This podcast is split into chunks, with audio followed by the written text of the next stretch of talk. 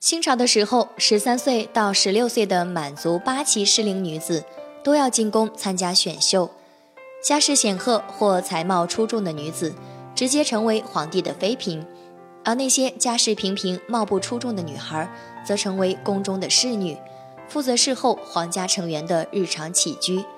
今天我们讲的这位耿家小女，康熙朝时十四岁入宫，父亲是内务府某个小部门的负责人。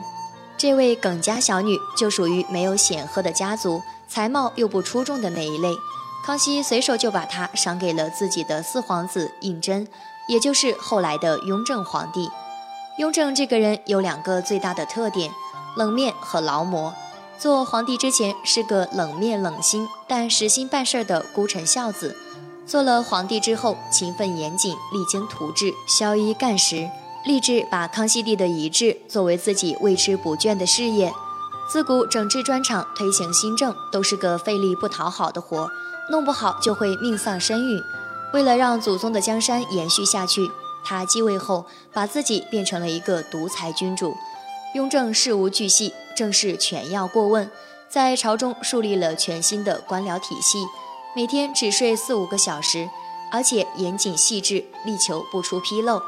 但是他的一系列新政遭到了朝中大臣的极力反对，雍正做出了与新政共存亡，不惜得罪天下士人的决裂态度。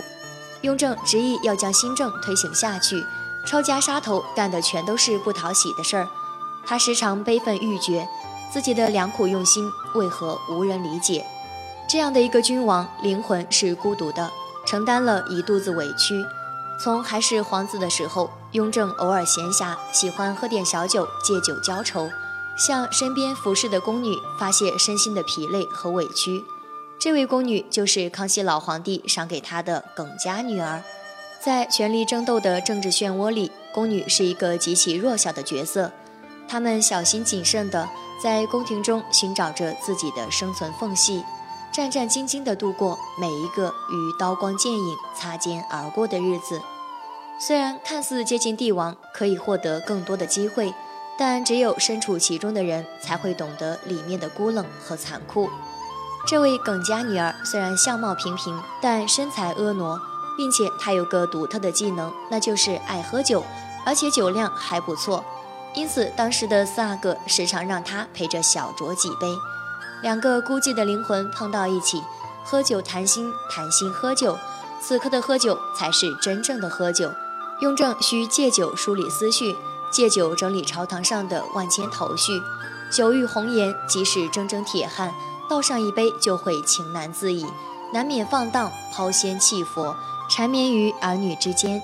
小酌之后，自然会发生应该发生的事情。于是乎，耿家小女变成了四阿哥的女人。此时的胤禛褪去白天纷扰复杂的政务，暂时忘却朝堂新政成败的得失困惑，痴迷于与耿氏小酌之后的片刻轻松。一个眉目如画，一个醉酒红颜。不久，耿氏为当时的四阿哥生下了一个大胖小子。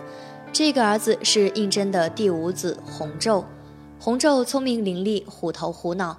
让胤禛十分喜爱这个儿子，母凭子贵，耿氏在雍王府中的地位也越来越稳固。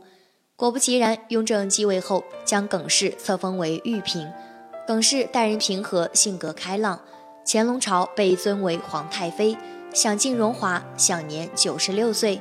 不知不觉，耿氏还创造了一项纪录，她成为了雍正最长寿的妃子。